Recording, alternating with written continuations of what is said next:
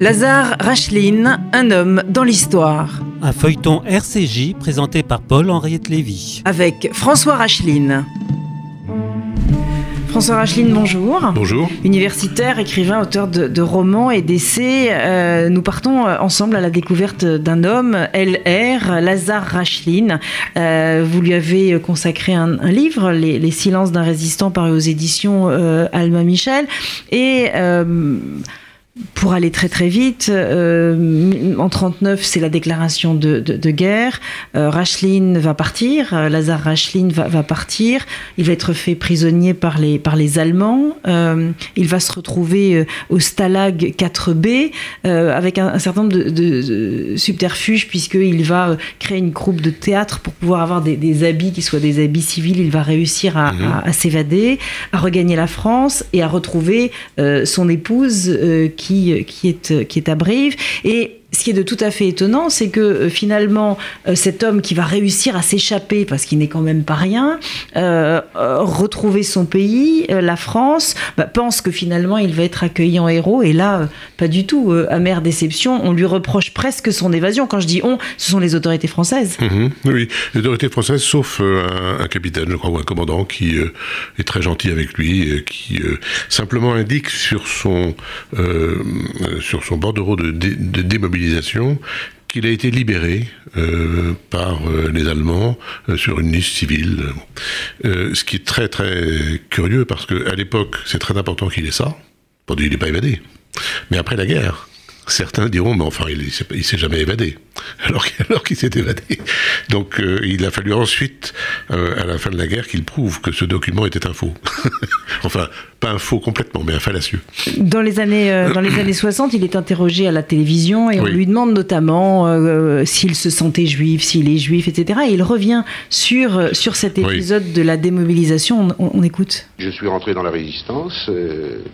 à partir du moment où je suis arrivé en France, je peux dire que j'ai commencé à constater les effets de l'antisémitisme et du racisme euh, que les Allemands avaient déjà introduits en France. Et en particulier à Brive, quand j'ai été me faire démobiliser, je croyais tout de même que c'était presque un fait d'armes que de s'être évadé. Et j'ai été reçu d'une manière qui n'était pas particulièrement sympathique par les gens qui me démobilisaient, euh, considérant eux que j'aurais dû rester en Allemagne et qu'en plus j'étais juif, il fallait me déclarer, euh, faire mettre juif sur ma carte, enfin, etc. Vraiment, là, j'ai bien senti que je l'étais, enfin problème était réglé. Voilà, alors ce qui est de très très émouvant, c'est que vous avez des voix ou des, tessitures de voix qui, qui se ressemblent. Donc on sent, euh, bah voilà, dans la, dans la même émission, la, la, voix du père et, et, la voix du, et la voix du, du fils. Donc Brive, euh, et, vous nous l'avez expliqué, finalement cet homme avait plusieurs vies qui, qui, qui étaient une même vie. Euh, il y avait le père de famille avec les responsabilités qu'il avait. C'est un homme très très responsable, hein, c'est pas quelqu'un de léger, c'est un homme qui a un sens très très fort des responsabilités.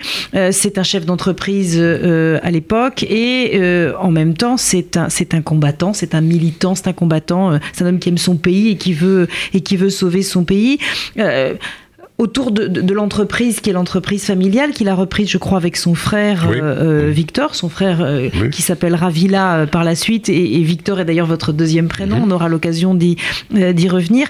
Bah, cette entreprise va lui être retirée petit à petit. Oui, parce qu'on est en pleine euh, arianisation et donc euh, les juifs. Alors il y a plusieurs euh, lois, je les ai plus toutes en tête, mais progressivement, c'est comme un, un, nœud coulant qui se petit à petit se resserre. les juifs n'ont plus le droit d'exercer un certain nombre de métiers. Il y a le, statut des juifs sorti en, en octobre 40 par le maréchal Pétain, enfin sous le maréchal Pétain. Et puis petit à petit, ils ne peuvent plus diriger les entreprises. Il y a des commissaires gérants qui sont mis à leur place. Donc euh, mon père et son frère euh, sont euh, tout simplement écartés. Et donc il perd toute possibilité de diriger son affaire. Et donc, de gagner sa vie. il faut aussi savoir que euh, les Juifs n'avaient pas le droit euh, de retirer euh, de, leur compte en banque de l'argent, qu'ils devaient être dans une situation épouvantable pour obtenir des, subsides. Enfin bref, on faisait tout, si vous voulez, pour que ils ne pensent qu'à l'argent, comme le, considèrent les antisémites. Votre père, lui, a une obsession, c'est entrer dans la résistance. C'est son obsession. il, Veut, il veut absolument entrer dans la résistance, donc il va faire un certain nombre de, de rencontres pour entrer dans la résistance. Il y en a qui vont rien donner D'abord, il a du mal parce que il m'a dit ça un jour. Il m'a dit, tu sais, il n'y avait pas y avait pas un endroit où il y avait écrit résistance frappée ici. C'était très compliqué. Il fallait faire très attention.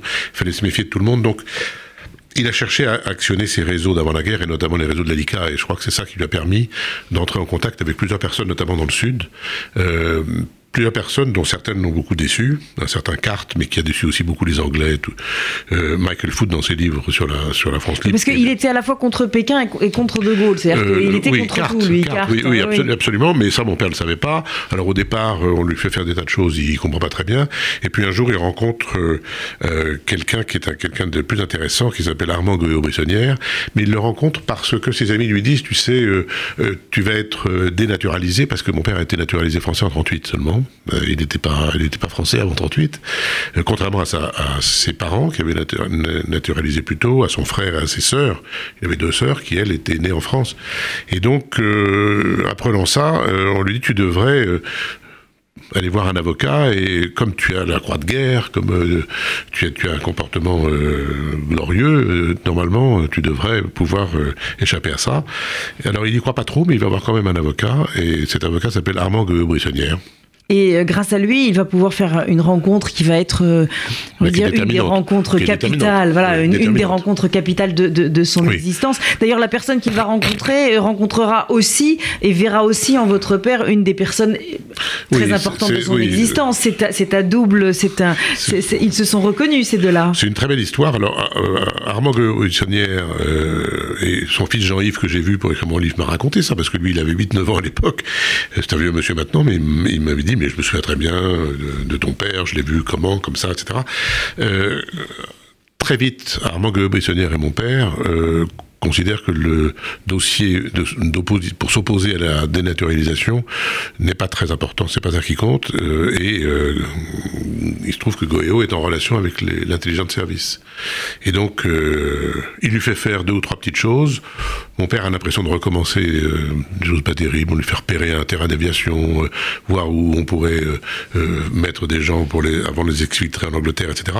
Et puis, au bout d'un certain temps, Goëo Brissonnière lui dit euh, Bon, écoutez, est-ce que vous voulez vraiment servir? Parce que jusqu'à présent, je voulais juste vous éprouver.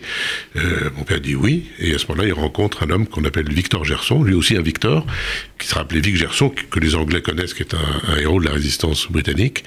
Et Vic Gerson, c'est euh, c'est le, le patron du SOI en France. Et, euh, et donc, euh, il voit en mon père quelqu'un qui peut effectivement faire quelque chose, et il va lui donner une mission importante. C'est quoi SOI SOI, c'est Special Operations Executive, c'est-à-dire que c'était créé par, le- par Churchill en 42, en juillet 42, euh, juillet 40, pardon, excusez-moi, euh, le 22 juillet 40, si je ne me trompe pas. C'est l'idée de pourrir la situation à l'intérieur des pays occupés par l'Allemagne pour faire en sorte que la résistance intérieure aide la résistance extérieure et le- évidemment la reconquête. Donc ça, c'est c'est extrêmement important le SOI. Et mon père est un peu embêté parce qu'il croit, il croit qu'il va pouvoir aller à Londres. Et euh, Vic Gerson lui dit Ah non, non, pas du tout, il y a un boulot énorme à faire ici. D'abord, il faut faire évader les agents britanniques, les agents américains, les agents euh, polonais, belges, etc., euh, qui ont été euh, arrêtés. Et ensuite, il y a des filières à, construire, il, y a, y a des gens à réceptionner dans les avions, dans les parachutages. Il y a énormément de travail à faire. Si vous voulez travailler, il y a beaucoup de boulot. Et mon père lui dit oui. Et il lui dit alors, le premier boulot, il y a six agents extrêmement importants qui sont emprisonnés à Mozac. Il faut les faire évader. Et ça va s'appeler d'ailleurs l'opération euh, l'opération Mosaque parce que ça va être une des opérations les plus, le terme est un peu cavalier, rentables de euh, la résistance. Alors, c'est considéré comme une, une des évasions les plus importantes et les plus rentables par Michael Foot. Euh, c'est pas moi qui le dis, évidemment. Euh, Michael Foot, et d'ailleurs aussi Jean-Louis Crémieux-Briac, lorsqu'il parle de la, de la France libre, qui est une référence. C'est-à-dire que c'est une évasion qui va permettre à plusieurs agents britanniques de, de recommencer à travailler. Certains seront malheureusement pris et seront ensuite euh, assassinés par les nazis, parce que je pense qu'il n'y a pas d'autre mot. Mais euh, trois d'entre eux vont reprendre leur activité, vont reconstruire des réseaux, et c'est extrêmement important parce que c'est c'est le SOI, c'est-à-dire c'est pourrir la situation intérieure. Et quand euh, Vic, on va l'appeler comme ça, Oui, demande, demande, Vic, à votre père, demande à votre père finalement de, de- de s'occuper, hein, de, de- de- d'exfiltrer comme ça. Mhm. C'est votre père va lui faire une, une requête, si je puis dire, en disant euh, oui, mais il y a Jean-Pierre Bloch que je voudrais oui, également. Alors, oui, alors il découvre ça. Et, voilà, et donc c'est la Lucas, c'est aussi parce que c'est aussi un homme d'une immense fidélité, c'est un homme d'amitié, c'est un homme de, de, en plus d'être un homme de, conviction. Donc peut-être. Oui, alors ce que ce que, ce que, ce que j'ai pas dit et que peut-être il faut dire, c'est que lorsqu'il a les contacts dans le sud de la France pour rentrer dans la résistance, il rencontre Daniel Meyer, qui est un ami. Daniel Meyer distribue des tracts pour Dacier de la Vigerie, donc c'est là qu'il a les premiers contacts avec Dacier de la Vigerie, qu'il retrouvera ensuite à Londres. Et euh, quand il apprend par hasard, par euh, sa femme Gabi, que Jean-Pierre Bloch euh, est prisonnier à Mozac, il demande à Londres s'il peut faire évader les six Anglais et d'autres. et à ce moment-là, Londres lui donne son accord, c'est pas facile, il donne son accord. Et tandis, c'est d'ailleurs Jean-Pierre Bloch lui fait passer un papier en disant Est-ce que tu es sûr qu'il faut que je m'évade J'ai trois enfants. Lui aussi a trois enfants? Et s'interroge, et mon père dit Oui, oui, absolument. Bon. Et donc, et, pour, et pour essayer de préserver sa femme, Gabi, qui, qui joue lui il, lui donne un conseil qui est un conseil à la fois. Euh, quand j'ai lu, je me suis dit, je l'ai relu à plusieurs reprises en me disant est-ce que c'est bien ça? Et en fait, c'était très malin. Oui, oui il lui dit, parce que Gabi pouvait rentrer dans le camp, elle pouvait apporter des choses, et alors elle récupérait des renseignements, elle était très utile. Elle avait essayé de faire évader les gens avec euh, une, un agent américain qui s'appelait Virginia Hall, elle n'avait pas pas réussi, et donc il lui dit écoute, tu risques d'être grillé, il faut que tu partes, tu vas dans le, tu vas à Vichy, tu essaies de demander libération de ton mari qui était euh, député socialiste, comme ça tu ne seras pas sur place.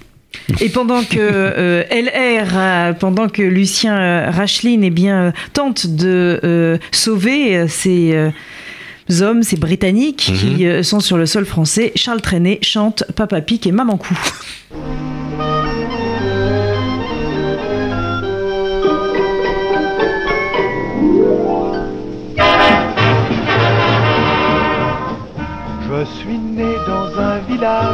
Du ciel plein d'oiseaux. Je suis l'enfant le plus sage de Paddy les eaux. Mes parents sont culottiers et la nuit et le jour, ils font leur triste métier. Le cœur plein d'amour. Papa pique maman cou, papa pique et maman cou, maman cou, maman cou papa pique maman La nuit j'entends leur machine qui gémit au grenier, comme le vent chez la voisine pleure dans l'escalier. Parfois, au milieu d'un rêve, je m'éveille en sursaut, je vois le jour qui se lève, tandis que là-haut, papa pique et maman cou, papa pique et maman cou. Maman cou, maman cou, papa pique maman cou. C'est le printemps et c'est ma fête, j'ai 15 ans, quel bonheur. Et les filles à bicyclette emportent mon cœur. J'en connais une, très jolie, qui s'appelle Louison. Je la vois sur la prairie, car à la maison, il y a papa qui pique, y a maman qui papa qui pique, y a maman qui papa qui pique, y a maman qui court. Et y a papa qui pique, y a maman qui. Par un clair matin de décembre, tous les deux on se mariait. Et le soir, dans notre chambre, ma femme riait. Nous allions bientôt connaître le bonheur cette nuit, quand soudain, à la fenêtre, on entend un bruit. Oh, papa pique maman cou, papa pique maman cou. Maman Non Papa pique maman cou. Depuis, j'ai perdu ma mère. Elle est morte, doucement. Peu de temps après, mon père a suivi maman. Et Louison ça n'est allé avec un vagabond. Et dans la maison, hantée, chaque nuit, dit-on,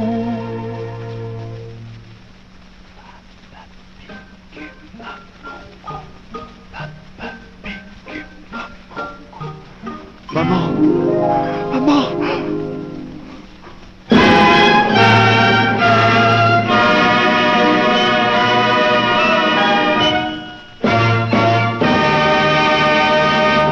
Voilà, toutes ces vies confondues dont, dont, nous parlions, euh, des vies de, résistants, des vies de peur, puisque la peur, on n'en a pas parlé, mais la peur, euh, évidemment, doit être, euh, doit être présente. Et puis, le musical, une autre vie qui, qui, qui, continue. Parce que, après cette opération, après cette fameuse opération de, de, j'imagine que votre père doit être sacrément recherché par les Allemands.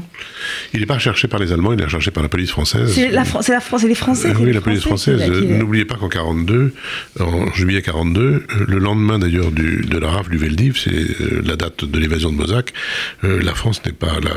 Il y a encore une zone libre, dont Pierre Dac disait qu'elle était la zone préoccupée je trouve un mot absolument merveilleux.